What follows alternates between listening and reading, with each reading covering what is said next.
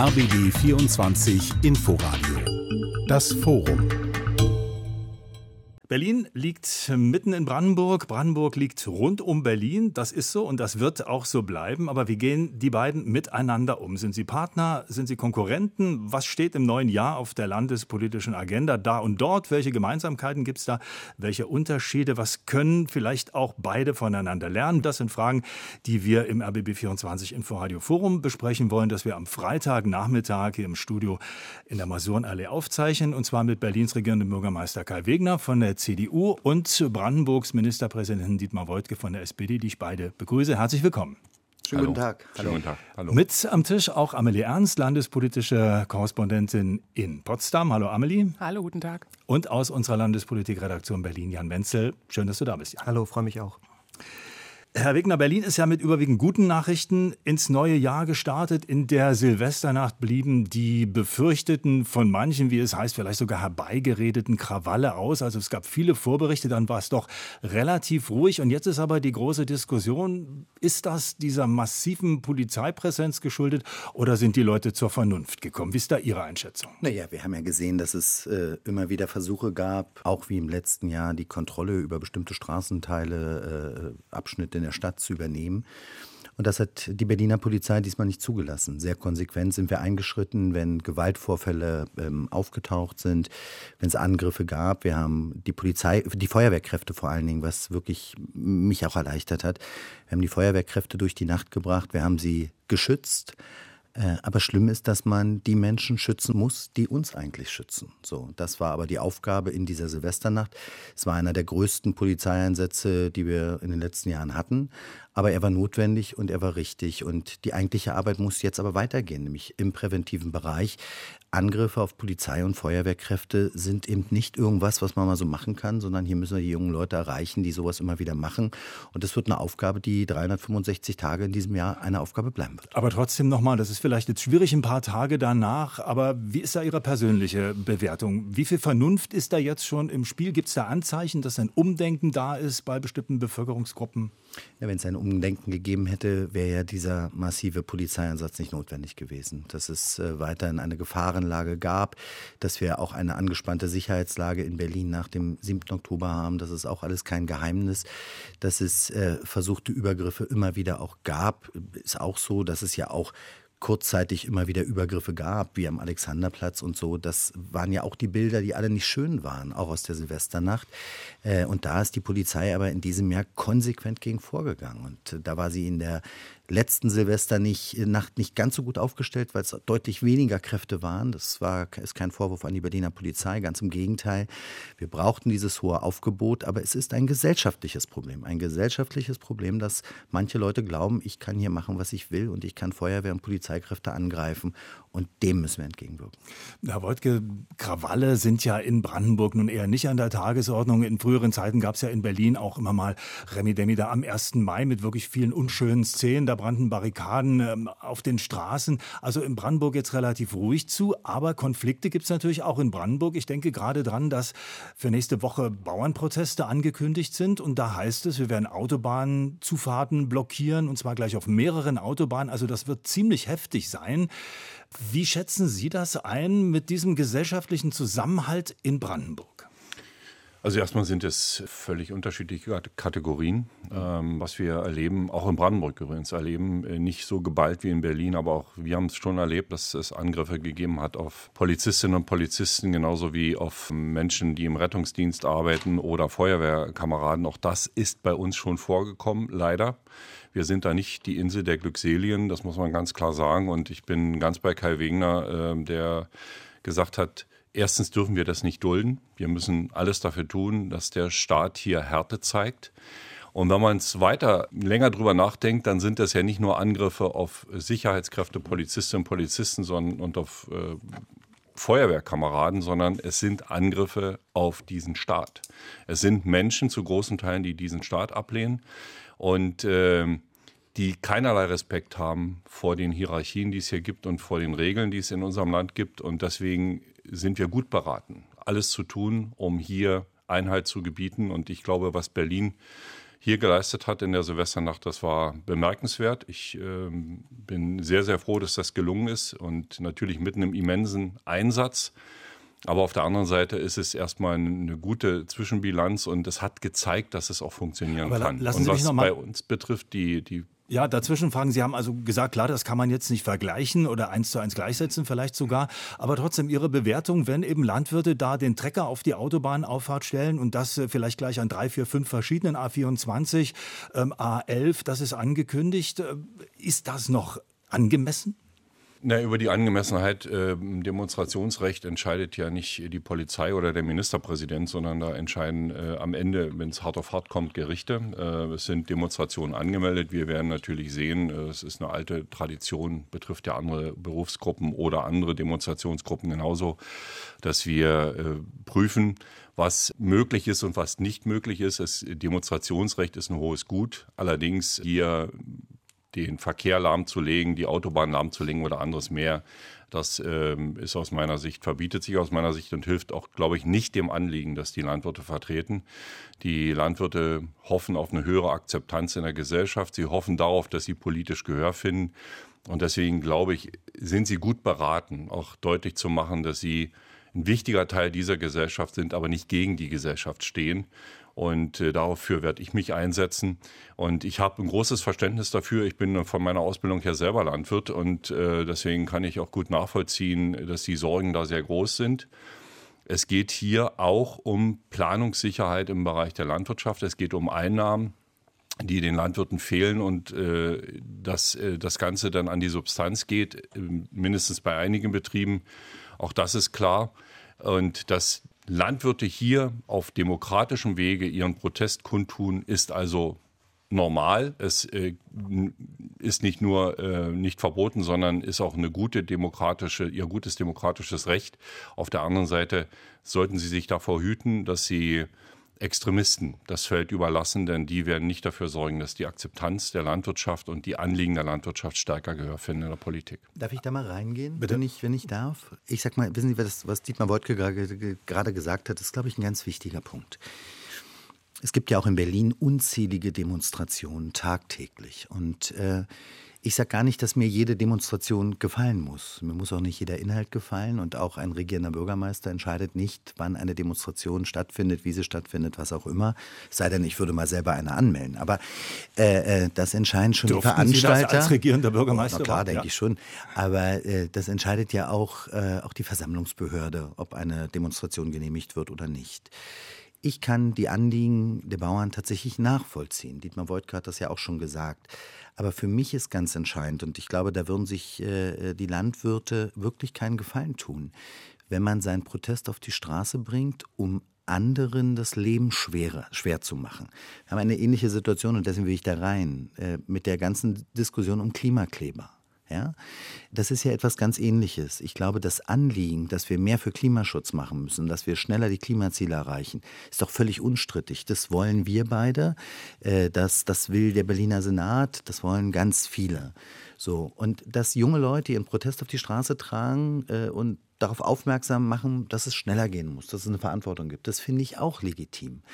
Aber wenn diese sogenannten Klimakleber mit Straftaten wie Beschmieren des Brandenburger Tors, Sturm des Flughafens, die Menschen in dieser Stadt tagtäglich, wie es eine Weile ja ging, äh, im Stau stehen lassen, dann leisten sie genau das Gegenteil, dass Leute sich davon abwenden, von dem eigentlichen Inhalt, der richtig und wichtig ist, über den wir auch reden müssen. Und mich ärgert ganz besonders im Bereich der Klimakleber, wenn ich das mal so sagen darf, dass wir seitdem gar nicht mehr über Klimaschutzmaßnahmen reden, sondern wie werden diese Typen bestraft?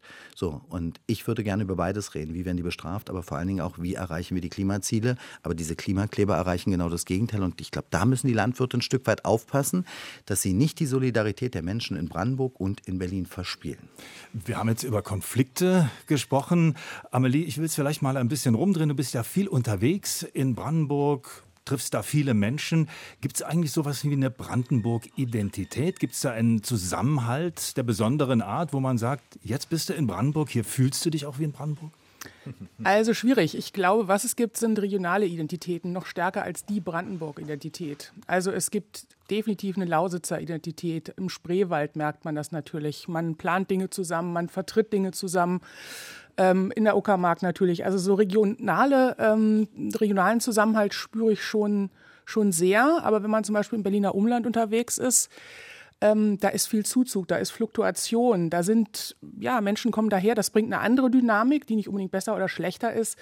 Aber dass man jetzt sagt, ja, also die Hennigsdorfer und die Falkenseer und die Leute aus Erkner, die fühlen sich alle als die Brandenburger, das würde ich nicht so äh, unbedingt unterschreiben. Wie gesagt, das muss gar nicht so sein, dass sich alle äh, so zusammenfühlen, aber ich spüre das eher so in Regionen, auch in der Prignitz zum Beispiel, ist man natürlich auch den Nachbarn aus Sachsen-Anhalt oder Niedersachsen teilweise ja. näher als vielleicht den Leuten aus dem Süden in Brandenburg. Ich frage auch jetzt nochmal mit Blick auf den gesellschaftlichen Zusammenhang. Das hat ja der Ministerpräsident auch in seiner Neujahrsansprache gesagt, dass das was ganz wichtig ist. Und da klang aber so ein bisschen auch die Sorge durch, dass da was ins Rutschen gerät. Also der gemütliche, ruhige Brandenburger wird ja jetzt auch so langsam eher zum Wutbürger. Wie siehst du das? Kann man, glaube ich, pauschal so nicht sagen. Also ich glaube, es gibt eine Menge Leute, die ähm, ja, die Sorgen haben, die Ängste haben, die ähm, versuchen, ihre Wut irgendwo ja, rauszulassen oder sich nicht gehört fühlen. Ich glaube, das ist so ein Kernthema bei vielen Dingen, nicht gehört zu werden und das Gefühl zu haben, wie jetzt bei den Landwirten, man sieht überhaupt nicht, was wir leisten eigentlich. Wir machen einen wahnsinnig wichtigen Job und dann wird uns was gekürzt. Mhm. Und das ist dann der Punkt zu sagen, so, jetzt reicht es aber mal. Mhm.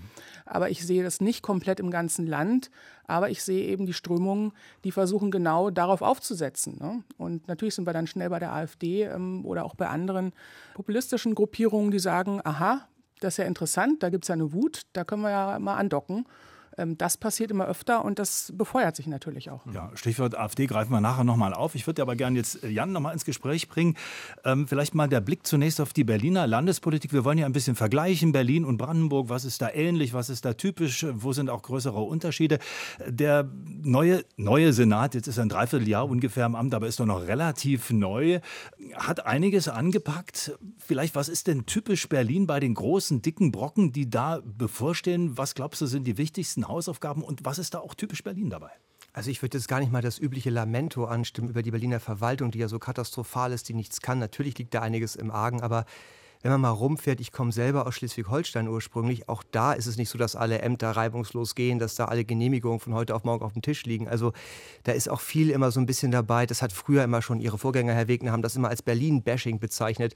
Man ist schnell dabei, das, ist, das passt ein bisschen ins Klischee. Ich glaube, Berlin ist manchmal doch deutlich besser als sein Ruf. Darum lasse ich Verwaltung mal jetzt ein klein bisschen weg, weil ich glaube, das Thema, was die enorme Sprengkraft haben wird, das ist jetzt auch ein Wiedergänger, hatten wir im letzten Jahr auch schon, äh, wird das Thema sein, Unterbringung geflüchteter Menschen in Kombination mit einem Wohnungsmarkt, der eigentlich gar nichts hergibt, wo es auch viele Menschen gibt, die schon so lange hier wohnen, die auf eine größere Wohnung, weil sie Familie sind, dringend angewiesen sind. Mhm. Und die Erfahrung ist ja die, und das, ähm, davor steht jede Landesregierung wieder neu, Wohnungen lassen sich nicht von heute auf morgen bauen. Genehmigungen sind schwierig. Wir haben viele Akteure, wir haben Bezirke. Man kann mit Fertigbau einiges stemmen, aber da stellen sich, glaube ich, schon große Verteilungsfragen, große soziale Fragen.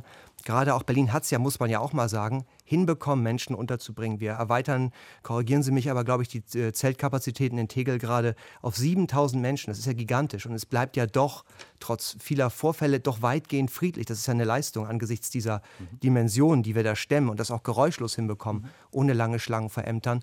Aber ich glaube, das ähm, kann eben, und da sind sich, glaube ich, auch alle einig im politischen Raum in Berlin, mhm. das kann kein Dauerzustand sein. Mhm. Das greifen wir vielleicht gleich mal auf. Herr Wegner, wie ist da Ihre Bewertung? Also diese Zeltstädte gerade, das sollten ja wirklich relativ kurzfristige Geschichten sein. Und jetzt ist die Frage, geht das vielleicht über das ganze Jahr 2024 so weiter?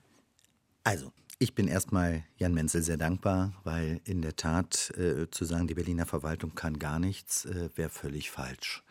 Sondern ganz im Gegenteil. Äh, meine Erfahrung ist jetzt nach einem Dreivierteljahr, wir haben wirklich tolle, motivierte Mitarbeiterinnen und Mitarbeiter, die auch äh, ganz viel mitbringen, vor allen Dingen ganz viel Engagement. Wir haben aber weiterhin Strukturen in der Stadt, die es nicht ermöglichen, dass alles reibungslos funktioniert. So will ich es mal formulieren.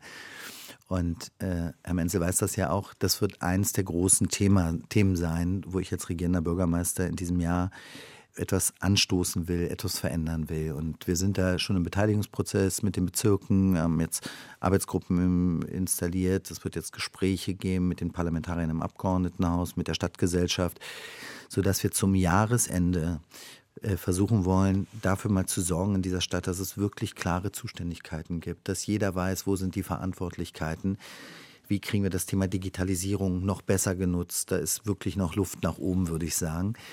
So, und da haben wir tolle Mitarbeiterinnen und Mitarbeiter und denen die Strukturen jetzt an die Hand geben, das ist, glaube ich, ein Meilenstein für Berlin, wo Berlin noch deutlich mehr und stärker sein kann im öffentlichen Erscheinungsbild, äh, auch im internationalen Vergleich übrigens, weil Berlin ist eine Stadt, die sich auch internationalen Vergleichen stellen muss, nicht nur nationalen. Kurze so, das ist das eine. Ja, die, Verwa die, Verwaltungsreform, ja, da geht es ja vor allem auch um das Verhältnis von Berlin als Land und den Bezirken. Genau. Da geht es um Geld, da geht es um Zuständigkeiten. Gibt es da eine Deadline bei Ihnen? Sagen Sie, Silvester 2024 muss das Ding im Kasten sein? Ja, ich habe ja jetzt auch sehr, sehr schnell gelernt, man muss bei Daten immer ziemlich genau aufpassen. Ja? Wenn man sagt, am 1.12. ist alles im Kasten und der 2.12. wird, dann hat man am Ende total versagt, weil es einen Tag später ist. Ich habe aber immer gesagt, dass ich zum Jahresende entscheidungsfähige Vorlagen im Parlament haben will. So, alles, was davor geht, ist natürlich noch besser. Aber wenn wir das Jahr 24 nutzen, um bis zum Jahresende entscheidungsfähige Vorlagen im Parlament zu beraten.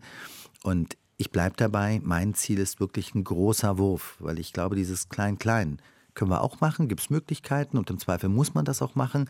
Aber mein Ziel ist der große Wurf und das heißt, ich brauche nicht nur eine Regierungsmehrheit äh, aus äh, der Koalition von CDU und SPD, sondern ich brauche auch die demokratische Opposition. Ich brauche zum Beispiel die Grünen dabei, um eine Änderung der Landesverfassung hinzubekommen. Und das ist und bleibt mein Ziel. Und da bin ich auch in Gesprächen, auch mit den Grünen, aber natürlich auch mit den Regierungsparteien, wie wir das hinbekommen. Aber das zweite große Thema, neben vielen anderen übrigens, ja, das Thema Öffentlicher Personennahverkehr ist ein großes Thema. Das Thema Sicherheit bleibt ein großes Thema in Berlin. Das Thema bezahlbarer Wohnraum wird auch noch mal eine neue Dynamik erfahren. Da bin ich mir sehr, sehr sicher, gerade in einer wachsenden Stadt.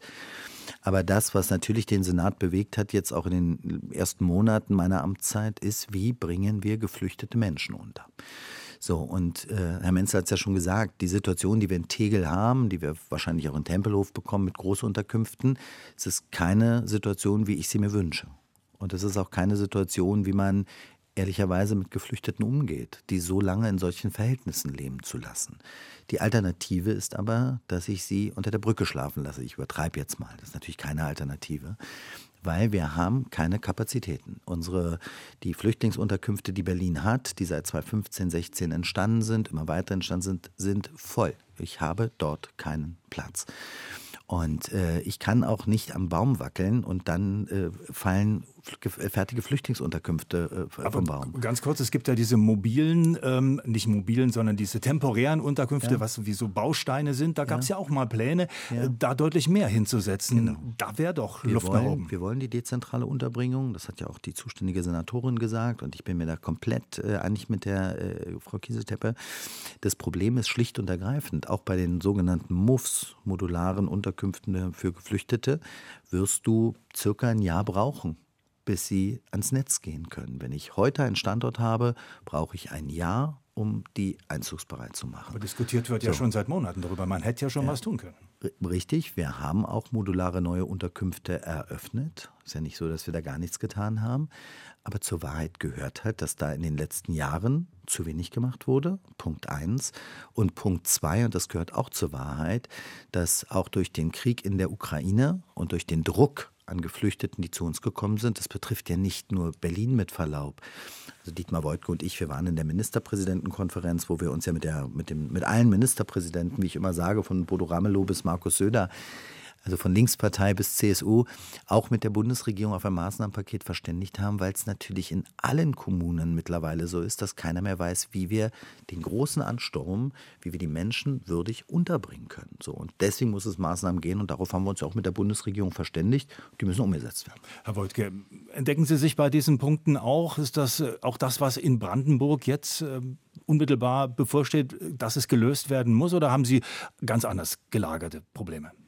Nee, das ist natürlich ein ganz zentrales Problem und das ist ein Problem, das äh, greift ja tief auch in die, heutigen, äh, in die heutige politische Situation ein. Also die Umfragen erklären sich ja zu großen Teilen, auch die wir heute äh, auf dem Tisch liegen haben, zur Bundesebene, aber auch zur Landesebene in Teilen aus äh, teilweise ungelösten Problemen im Migrationsbereich. Da gibt es eine große Einigkeit der Ministerpräsidenten. Ich muss ganz ehrlich sagen, ich habe sowas in dieser Art und Weise, obwohl ich jetzt schon äh, mehr als zehn Jahre diese Position bekleiden darf, äh, noch nicht erlebt, wie wir es in Frankfurt am Main geschafft haben, äh, Anfang Oktober, dass es hier so eine große Einigkeit gab in den unterschiedlichsten äh, Parteizusammensetzungen, äh, dass alle der Überzeugung waren, hier muss dringend etwas passieren. Daraufhin wurde ein Maßnahmenpaket verabschiedet, das am Ende auch die Basis war für die Vereinbarung mit der Bundesregierung.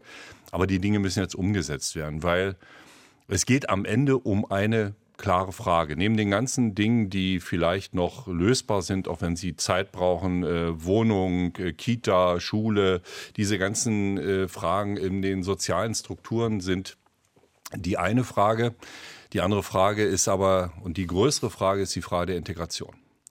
Und ich glaube, dass wir diese Frage nicht vernachlässigen dürfen. Die Menschen, die hierher kommen, müssen in diese Gesellschaft gut integriert werden. Sie müssen aber nicht nur von uns integriert werden, sie müssen sich auch selber integrieren wollen und wir müssen ihnen dazu die Chance geben. Das ist eine Grundvoraussetzung.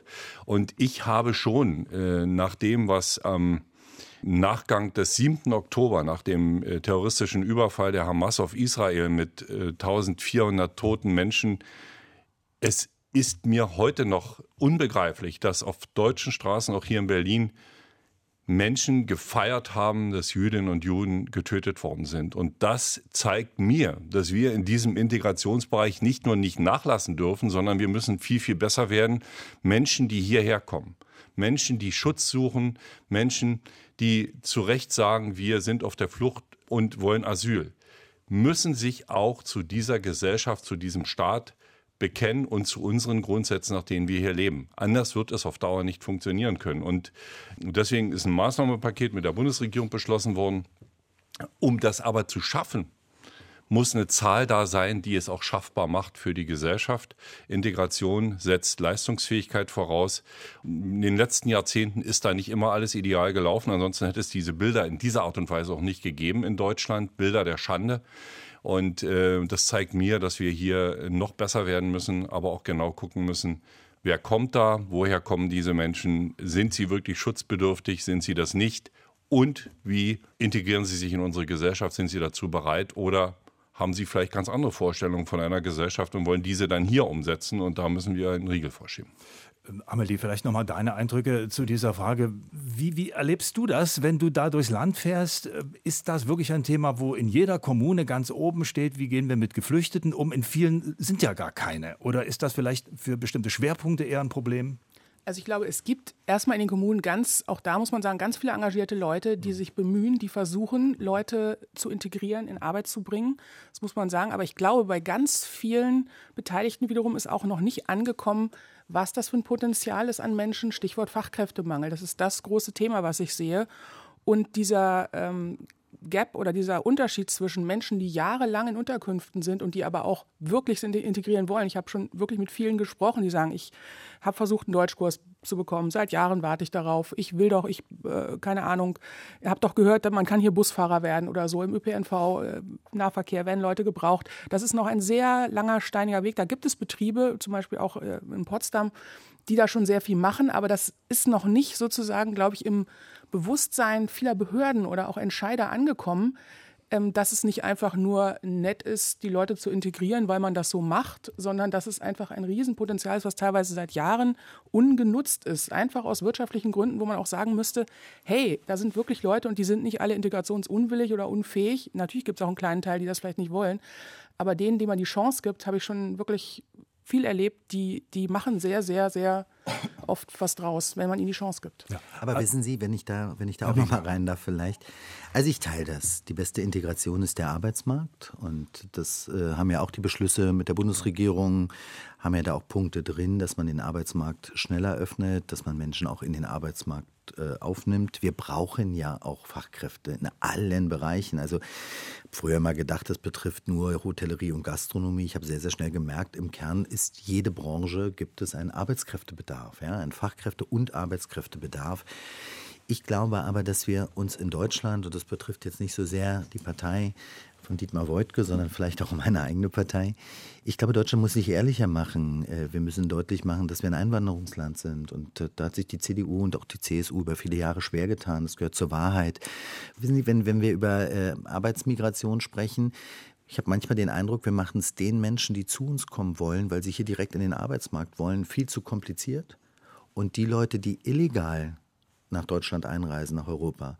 So, den machen wir es vielleicht auch manchmal zu leicht. Insbesondere den Leuten, die dahinter stehen, nämlich diesen Schlepperorganisationen. Und ich glaube, hier muss man ganz, ganz klar trennen und hier muss auch deutlich werden, was Deutschland eigentlich will. Wir müssen den Menschen Schutz gewähren, die wirklich einen Fluchtgrund haben. Das ist völlig unstrittig und äh, das wollen wir auch. Wir müssen trotzdem gucken, das, was auf Deutschland und Europa in den nächsten Jahren, das wird ja nicht abnehmen, zukommt.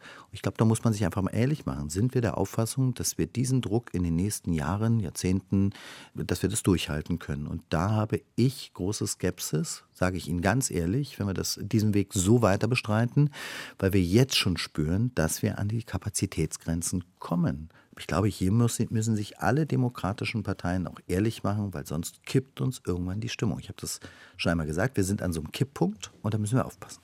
Sind Berlin und Brandenburg nur Nachbarn oder sind es auch Freunde? Was macht man besser gemeinsam? Wo gibt es äh, größere Unterschiede? Darum geht es im RBB24 Inforadio Forum heute. Mit am Tisch der regierende Bürgermeister von Berlin, Karl Wegner von der CDU, Brandenburgs Ministerpräsident Dietmar Woidke von der SPD, dazu aus unserer Redaktion Landespolitik Brandenburg Amelie Ernst und Jan Menzel, landespolitischer Reporter aus Berlin. Wir haben schon über einige dicke Brocken gesprochen, die sowohl für Berlin anstehen als auch für Brandenburg. Zu vielem gehört sicherlich vor allem erstmal guter Wille, ein bisschen Cleverness natürlich auch und Können und Vermögen zu organisieren. Aber am Ende steht natürlich auch immer die Frage, wer soll es denn bezahlen? Und da, glaube ich, haben Brandenburg und Berlin vielleicht ganz ähnliche Probleme, aber doch unterschiedliche Lösungsansätze. Jan, vielleicht mal kurz mit dem Blick auf Berlin. Berlin greift auf Rücklagen zu in Milliardenhöhe, um jetzt erstmal über die Runden zu kommen. Und dann wird aber hintenrum schon wieder gekürzt. Dann geht so quer durch die Senatsverwaltungen die Aufforderung, überlegt schon mal, wo ihr sparen könnt. Wie soll das funktionieren? Oder wie ist dieses Modell zu erklären? Ja, spannende Frage. Also Berlin hat, kann man ganz kurz sagen, glaube ich, ziemlich Glück und geht in die Vollen. Also Glück einerseits, wir haben Rücklagen in Milliardenhöhe, die von den Vorgängersenaten angelegt wurden. Und wir gehen in die Vollen, indem wir die jetzt raushauen in den nächsten beiden Jahren, sage ich mal sehr salopp. Und eben noch einen Posten haben, das ist ein bisschen komplizierter. Also dieser Etat ist so gestrickt, da gibt es äh, noch Einsparvorgaben für die nächsten beiden Jahre, die noch nicht erbracht worden sind. Und da reden wir von fast 4 Milliarden Euro insgesamt. Also das ist, glaube ich, so gesehen ein Haushalt, wie ich ihn, glaube ich, in den letzten Jahren, Jahrzehnten noch nicht erlebt habe. Das ist eine enorme Herausforderung. Das ähm, können wir jetzt auch schon sehen, denn es gab ein Haushaltsrundschreiben der Finanzverwaltung, wo gesagt wird, jetzt muss jede Verwaltung eine, einen Sparbeitrag erbringen. Ähm, kaum ist der Haushalt in Kraft, muss das gemacht werden. Da gab es auch schon den ersten Widerspruch von der Innensenatorin, ihre Spranger, die gesagt hat, nee, das sieht sie eigentlich gar nicht ein. Also wenn, können wir an Jahresende mal gucken, was noch zu sparen ist. Aber erstmal ist doch gerade der Haushalt da. Also da ist eine Menge angelegt, auch eine Menge Sprengstoff in dieser doch eigentlich bis dato recht harmonischen Koalition. Gut, dann kriegt Herr Wegner gleich nochmal das Wort. Herr Wodke, nicht ungeduldig werden, Sie sind gleich dran, weil die Finanzen sind ja auch in Brandenburg ein, äh, ich sag mal, heikles Thema. Aber Herr Wegner, ist das wirklich ein gutes Modell, wie es auch Jan Menzel gerade beschrieben hat? Wissen Sie, ich hatte die Entscheidung zu treffen, gehen wir mit einem Sparhaushalt äh, in, den erst, in, die, in den ersten Doppelhaushalt oder tun wir das, was notwendig ist, gerade in Zeiten der Krise? Wir sind immer noch in der Neustartphase. Wir hatten die Pandemie, wir haben große Verunsicherung bei, viele, bei vielen Menschen aufgrund von Krieg, hoher Inflation, vieles mehr. Und ich glaube, was Menschen in diesen Zeiten brauchen, ist doch Sicherheit. So, und hier mit einem Sparhaus reinzugehen, glaube ich, wäre politisch der falsche Weg gewesen.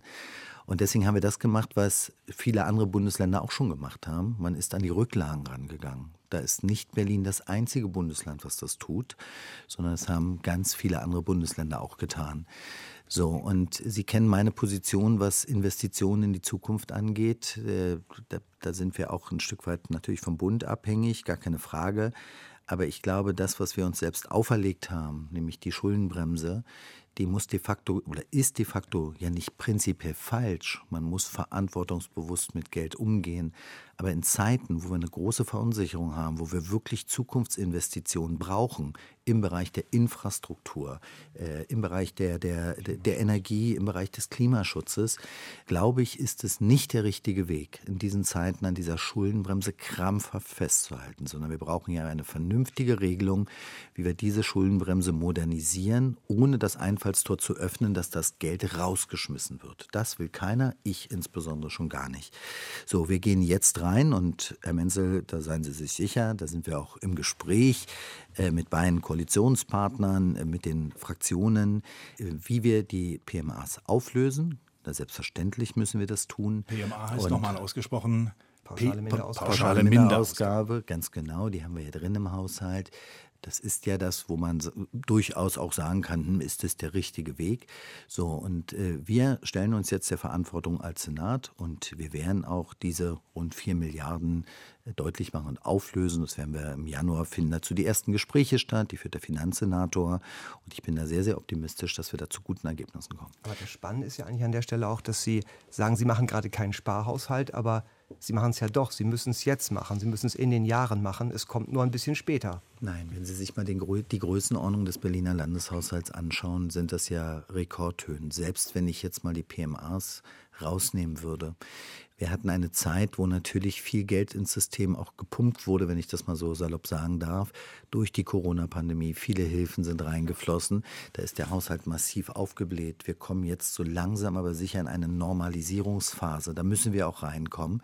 Aber jetzt, nachdem die Corona-Hilfen vieles mehr nicht mehr da ist, das Ganze runterzubrechen auf Vor-Corona-Zeit, wäre der falsche Weg, weil dann würde ich auch die ganze Neustartphase unterbrechen. Und wenn ich mir anschaue, wie die Wirtschaftsregionen Berlin und Brandenburg derzeit dastehen, da müssen wir uns nicht verstecken im Bundesgebiet. Wir sind eine florierende Wirtschaftsregion mit guten Wachstumszahlen. Wir, wir sondern uns da vom Bund, von anderen Ländern auch deutlich ab gemeinsam. Und das hat auch etwas damit zu tun. Und diesen Weg muss man jetzt weitergehen mit Augenmaß äh, und nicht nach dem Kahlschlagmethode. Da bin ich felsenfest von überzeugt und das wird diese Koalition auch machen. Herr Wegner sagt, die Region floriert, das wächst und Herr Wojtke, Sie sind ja auch stolz darauf, das Land Brandenburg hat ja im vorigen Jahr mit 6 Prozent Wachstum beim Bruttoinlandsprodukt sogar den ersten Platz im Bundesvergleich und trotzdem hat Brandenburg eine Notlage verkündet, um mehr Kredite aufnehmen zu können, um bestimmte Projekte zu finanzieren. Nun müssen Sie ja ein bisschen zittern nach dem Urteil des Bundesverfassungsgerichts. Was den Bund angeht, könnte es ja sein, dass Sie da auch noch einen Dämpfer Dämpfer bekommen. Ist da die Gefahr groß, dass alles nochmal von vorne neu berechnet werden muss? Also wir haben ähm, eine völlig andere Herangehensweise gehabt. Wir haben von Anfang an gesagt, was wir mit dem Geld machen wollen und wir haben von Anfang an auch deutlich begründet, warum das Geld notwendig aufgenommen werden muss. Und das unterscheidet sich doch komplett von dem, was auf der Bundesebene passiert ist. Das Geld, das eigentlich für die Corona-Pandemie aufgenommen wurde ist oder während der Corona-Pandemie dann übrig geblieben ist und dann in den ähm, Klima- und äh, Klimatransformationsfonds überführt worden ist. Ähm, ich glaube, äh, da haben wir eine deutlich bessere rechts, rechtliche Situation, auch gegenüber dem Verfassungsgericht. Ich bin auch optimistisch. Aber um nochmal auf das zurückzukommen, was Kai Wegner schon gesagt hat, den Menschen Sicherheit geben, ist heute, glaube ich, wichtiger als vielleicht in den letzten 30 Jahren vorher.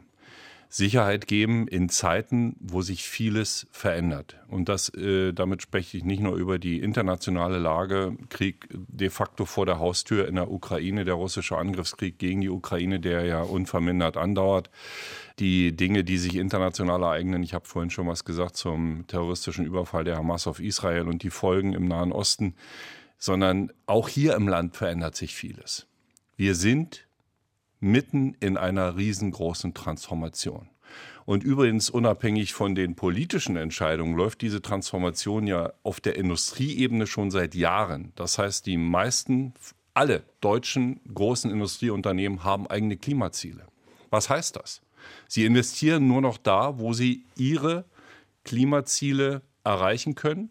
Sie brauchen erneuerbare Energien, sie brauchen die entsprechende Infrastruktur dafür und so weiter und so fort. Heute und in den nächsten Wochen, Monaten und Jahren wird darüber entschieden, wie dieses Land, Berlin, Brandenburg, aber auch ganz Deutschland, insgesamt mit der Wirtschaftskraft dasteht. Wir müssen uns ehrlich machen, wir müssen sagen, wie wollen wir in wenigen Jahren leben, wie soll Deutschland dastehen. Und dafür setzen wir heute mit unseren Entscheidungen die Basis. Wenn wir heute über die dynamischste Wirtschaftsregion in Deutschland reden, wenn das vor zehn Jahren jemand von uns gesagt hätte, in Berliner oder in Brandenburger, hätten wir äh, Gelächter geerntet wahrscheinlich im Saal. Heute profitieren wir aber davon, dass damals schon vor 10, 15 und 20 Jahren richtige Entscheidungen getroffen worden sind. Trotzdem gleich mal kurz dazwischen grätschen. Amelie, natürlich wissen alle, da gibt es einen ganz großen Leuchtturm in Brandenburg, der heißt Tesla. Da passiert auch noch ein bisschen mehr. Aber ist das vielleicht doch ein bisschen zu sehr auf den Pudding gehauen? Wenn wir Tesla mal wegstreichen würden, wäre Brandenburg dann eher doch ein kleines Licht, was die Wirtschaft angeht? Das glaube ich nicht, dass es nur Tesla ist. Es zeigt ja auch Tourismusbranche beispielsweise, wo es floriert. Aber äh, für mich wäre Herr Woltke noch mal übrigens äh, Wissenschaftsbereich. Ja, auf jeden Fall. Also das glaube ich nicht, dass es nur an Tesla hängt, aber eben auch, gibt ja auch andere Bereiche, schwarze Pumpe etc., wo sich viel tut.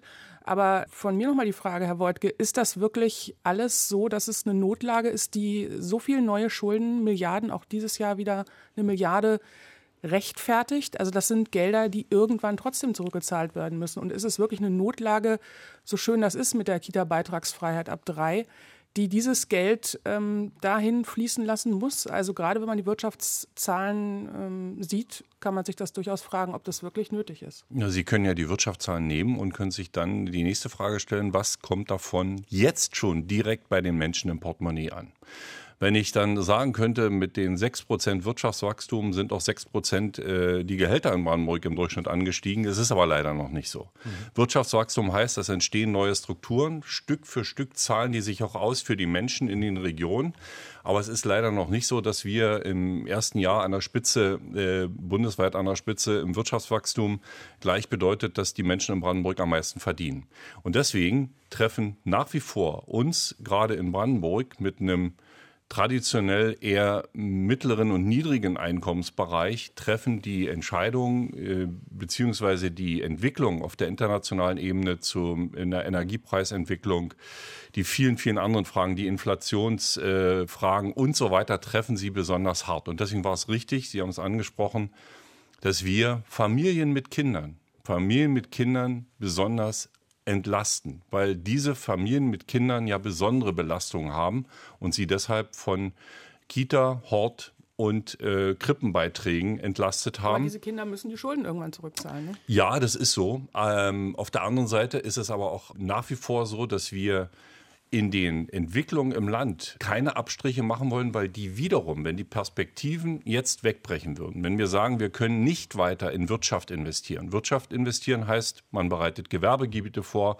man baut Straßen, man schafft Schienenverbindungen, man verbessert auch die äh, Anbindung im Schienenverkehr in Brandenburg insgesamt. Und man nimmt jetzt irgendwo einen Bereich raus und dann ich mal da eine halbe Milliarde weg und hier eine halbe Milliarde dann wird das die Entwicklung des Landes nachhaltig stören und damit auch die Zukunftschancen und die Perspektiven dieser Kinder, die heute geboren werden, schmälern. Und ich bin klar dafür, dass wir sagen, nicht Schuldenbremse ist äh, totaler Mist, muss komplett weg, sondern dass wir wirklich sagen, Schuldenbremse aussetzen für die Bereiche, die heute die Arbeitsplätze von morgen schaffen. Wir haben Sie beide ja, Herr Woidke und Herr Wegner, auch hier am Tisch, weil wir mal darüber reden wollen, wo können vielleicht Berlin und Brandenburg noch besser, noch enger miteinander zusammenarbeiten, um auch Synergieeffekte auszunutzen. Jan, meine Frage an dich vielleicht auch aus Berliner Sicht, was fällt dir da ein, wo Berlin vom Brandenburger Umland vielleicht profitiert oder wo knallt es da auch? Wo haben die Probleme miteinander? Na, wir profitieren ja schon enorm. Wir beide haben keine Probleme. Das ist klar, aber natürlich das ist weiß so, man nicht. Das ist, dass es zwei Länder sind, die auch verschiedene Interessen haben. Also zum Beispiel, wenn wir in Berlin reden über Erneuerbare, dann haben wir bisher immer schon ein bisschen nach Brandenburg geschielt, in der Hoffnung, dass da viele Windräder entstehen. Und wir tun uns da ein bisschen schwer, obwohl hier auch was möglich wäre. Drei habt ihr ja. Ich glaube, wir haben sogar ein paar mehr, äh, aber den aktuellen Stand nicht, aber es ist eher vereinzelt. Natürlich gibt es auch Projekte wie diese Wasserstoffstrategie, die beide Länder ja vorantreiben, aber auch das ist ja ein Projekt, wenn man mit den Verantwortlichen spricht, mit mehr Frage als mit Ausrufezeichen. Mhm. Also wenn wir gucken, was jetzt Kooperation der Länder betrifft, also ich könnte mir, Wohnung hatten wir so ein bisschen angetickt, auch vorstellen, dass man da vielleicht auch noch mal stärker in die Vollen geht. Können nicht auch Berliner Unternehmen, Berliner Landesunternehmen auch in Brandenburg bauen? Ist das eine Option? Dann haben wir dieses große Projekt I2030, Verkehrswege. Es ist ein Mammutthema, Milliardeninvestitionen, alle notwendig. Aber wenn man sich mal anguckt, was das für Vorläufe sind, wie lange das dauert, wie zum Beispiel Strecken, die, die Stammstrecke ist, glaube ich, eine, wenn ich da mal in die Jahreszahlen schaue, 2038 ist da ein Datum, also da geht es Potsdamer Platz nach Potsdam, diese, diese Distanz. Also wir reden da über so lange Zeiträume. Ähm, die Kooperation ist da wirklich manchmal im Schneckentempo, ist jetzt gar kein massiver Vorwurf gegen Sie beide, nur eine Feststellung, dass die Prozesse einfach ähm, sehr lange brauchen. Gut, vielleicht meine Bitte auch um kürzere Antworten. Wir haben nämlich gar nicht mehr so viel Zeit, aber noch ganz viele Fragen habe ich hier. Aber von beiden mal ganz kurz, woran arbeiten Sie denn konkret? Was läuft denn da an Projekten, wo Sie sagen, das kriegen wir am besten gemeinsam hin, Herr Wegner? Also ich glaube, das alles Entscheidende ist, dass man eng zusammenarbeitet und dass man sich vertraut. Und das will ich an dieser Stelle einfach mal sagen. Dieses Vertrauen ist äh, zwischen uns da. Und ich habe das Dietmar Woidke schon einmal gesagt und ich glaube, wir, das dürfen wir gar nicht aufmachen, Herr Menzel, dass Berlin und Brandenburg Wettbewerber sind. So, es gab ja mal Debatten, wer hat jetzt die Ansiedlung da ermöglicht. Und ich habe mich fremdgeschämt damals noch in der Opposition, wenn ich ehrlich gesagt bin. Da ging es auch um Tesla. Lassen wir das alles mal weg und gucken nach vorn. Ich habe Dietmar Woidke gesagt, ich freue mich über eine Ansiedlung in Brandenburg genauso, wie ich mich über eine Ansiedlung in Berlin freue. Weil wir müssen diese Region gemeinsam nicht nur denken, weil denken haben wir, gedacht haben wir genug über Berlin und Brandenburg, sondern wir müssen die gemeinsam gestalten. Und das machen wir beide. So, und da gibt es Themen. Woran arbeiten wir konkret? Ich sage immer, wir haben in der Tat, das war eine Initiative von Dietmar Woidke, der mir sagte, Kai, lass uns doch mal sprechen über das Thema Wohnungsbau. Wie kriegen wir hier vielleicht auch mal den urbanen Bereich, die ländlichen Regionen? Ihr habt ja auch Probleme in dem Bereich. Wie kriegen wir das mal zusammengedacht? Das wird ein Thema eins unserer nächsten Treffen sein. Wir haben das Thema gemeinsame Energieregionen. So, natürlich ist Berlin ein Stück weit von Brandenburg abhängig. Das war schon immer so in diesem Bereich. Das wird auch so bleiben. Auf der anderen Seite hat Berlin aber auch ganz viel Potenziale. Wenn ich an Geothermie denke, wo wir jetzt rangehen, wenn ich an das ganze Thema Photovoltaik denke, wo wir ja jetzt nochmal wirklich einen Schub nach vorne machen, wo wir diese Energieregion auch gemeinsam gestalten müssen. Das Thema Wasserstoff haben Sie schon angesprochen, da habt ihr ja viele Initiativen, wo wir einfach mal miteinander sprechen müssen, wie gestalten wir das für die Menschen in Berlin und in Brandenburg. So, und das ist unser gemeinsames Ziel letzter Punkt, den ich noch ansprechen will, weil ich finde, das ist ein Riesenerfolg, der ehrlicherweise viel zu wenig gewürdigt wurde bislang haben äh, äh, die ähm, Verkehrsplanung angesprochen äh, und dass das alles viel zu lange dauert. Das fanden wir beide nämlich auch, dass das viel zu lange dauert. Das war eins unserer ersten Treffen, Dietmar, glaube ich, wo wir gesagt haben, komm, wir versuchen mal eine das Bundesratsinitiative. Ne? Das war das Erste. Und ich sage Ihnen mal ganz ehrlich, wenn Sie mich nach unserem ersten Treffen, und jetzt kann ich es ja sagen, weil wir waren erfolgreich, wenn, wir, wenn Sie mir gesagt hätten, Berlin und Brandenburg, wir machen eine Bundesratsinitiative und wir kriegen damit eine Mehrheit, bin ich nicht automatisch davon ausgegangen, Dietmar, wenn ich ehrlich bin. Und wir haben diese Mehrheit hinbekommen, dass wir hier zu Beschleunigungsprozessen endlich kommen, weil wir haben beide gesagt, es kann doch nicht sein, dass wir äh, Infrastrukturprojekte planen, die wir beide aber definitiv zumindest nicht in den Ämtern erleben können. Da muss es Beschleunigung geben und das sind wir angegangen. Aber da willst du bestimmt ergänzen. Ja, und beim ja aber das, das kann ja nicht wahr sein. Und der hat ja vollkommen recht, äh, dass man dass wir tolerieren und akzeptieren, dass ein Stückchen Schiene zu bauen mittlerweile in Deutschland 20 Jahre dauert. Und dann reden wir über klimaneutrale Mobilität, reden über alles Mögliche und lassen uns sowas gefallen. Mhm. Und das war einfach der Ansatz. Ich will jetzt gar nicht über die Vorgeschichte reden, aber es ist ja richtig, dass wir uns die Prozesse mal angucken müssen und in diesen Fragen einfach schneller werden müssen. Und wenn vor 150 Jahren es möglich war, eine, ein Stückchen Schiene ich zu bauen. Ich muss mal kurz unterbrechen. Nicht äh, mit der Faust auf den Tisch hauen, das scheppert zu sehr im Ach so, Entschuldigung. Ist ja schon Filz ausgelegt hier, aber ich dachte, das kann man mal machen. Aber egal. Äh, wir müssen einfach uns die Prozesse anschauen. Wir können viel besser werden. Wir können viel schneller werden. Deutschland hat alles, was es braucht, um auch in Zukunft erfolgreich zu sein. Und wenn wir es schaffen, in 861 Tagen eine Automobilfabrik äh, zu bauen, das äh, war schon eine große Leistung, bis das erste Auto produziert wurde und vom Band gelaufen ist. Wir haben es aber jetzt noch getoppt. Am 11. Januar geht in Cottbus das neue Bahnwerk in Betrieb. Nach 20 Monaten Bauzeit, erster Spatenstich bis zum ersten Zug, der reinfährt und äh, ICE 4 im Übrigen da gewartet wird. Das heißt, wir können schon in Deutschland auch deutlich schneller werden. Die Möglichkeiten sind da und da müssen wir einfach wollen. Gut, nächstes Stichwort Wahljahr 2024. Das trifft ähm, Brandenburg und Berlin, aber Brandenburg noch ein bisschen mehr. In Berlin gibt es eine Teilwiederholungswahl äh, zum Bundestag, dann gibt es die Europawahl, aber in Brandenburg gibt es ähm, noch die Kommunalwahl und ganz wichtig die Landtagswahl. Und es gibt eine extrem starke AfD, die ist in Berlin auch nicht schwach, aber nicht so stark. Herr Voigtke, Ihr Konzept mit der AfD umzugehen, Sie haben sich schon geäußert, Verbot finden Sie nicht so gut, äh, haben Sie gesagt, sondern eine sachliche Auseinandersetzung muss stattfinden. Aber diese Forderung gibt es ja noch schon lange. Das scheint ja nicht zu funktionieren.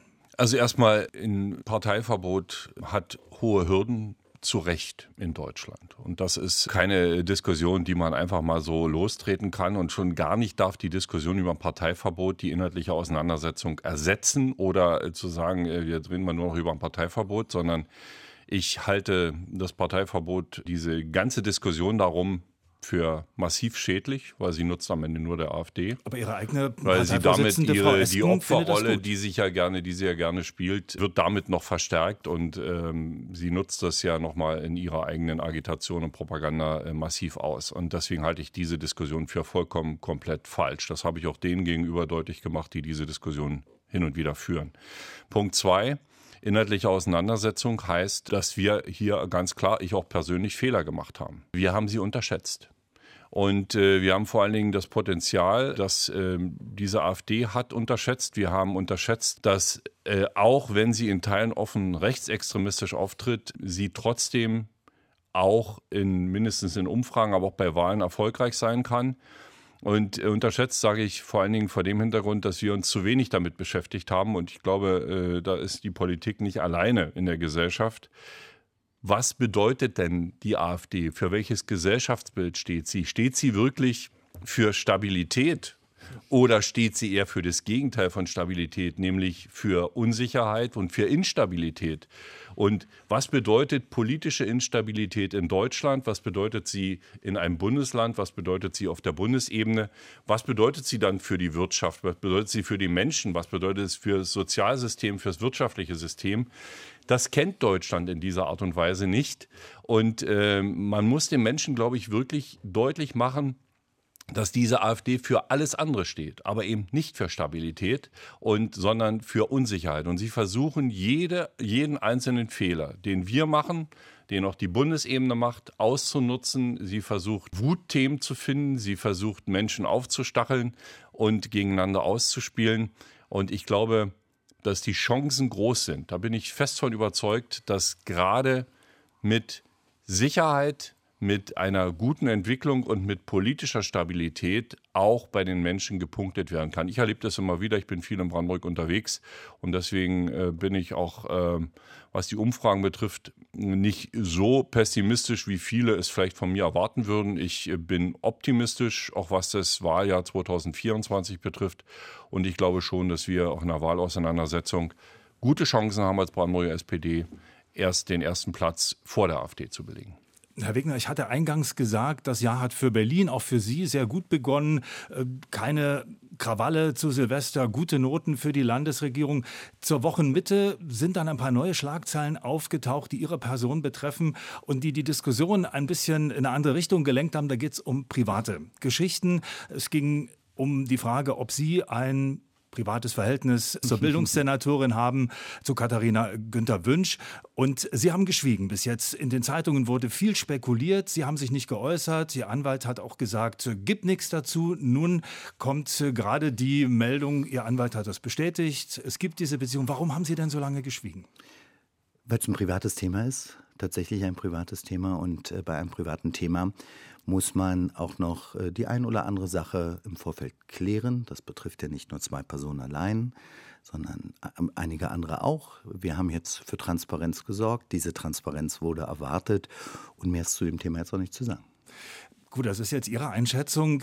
Ich habe in den Kommentaren und in den Zeitungsartikeln den Eindruck gehabt, dass das sehr sachlich, alles war auch respektvoll, aber eben auch mit der Frage verbunden, was heißt das denn, wenn der regierende Bürgermeister und eine Senatorin ein privates Verhältnis haben? Wie groß ist die Gefahr, dass dann Dienstliches und Privates vermischt werden? Und Geht das überhaupt? Funktioniert das auch, selbst wenn vielleicht alle Beteiligten das Beste wollen? Also Transparenz haben Sie jetzt hergestellt, aber kann das funktionieren?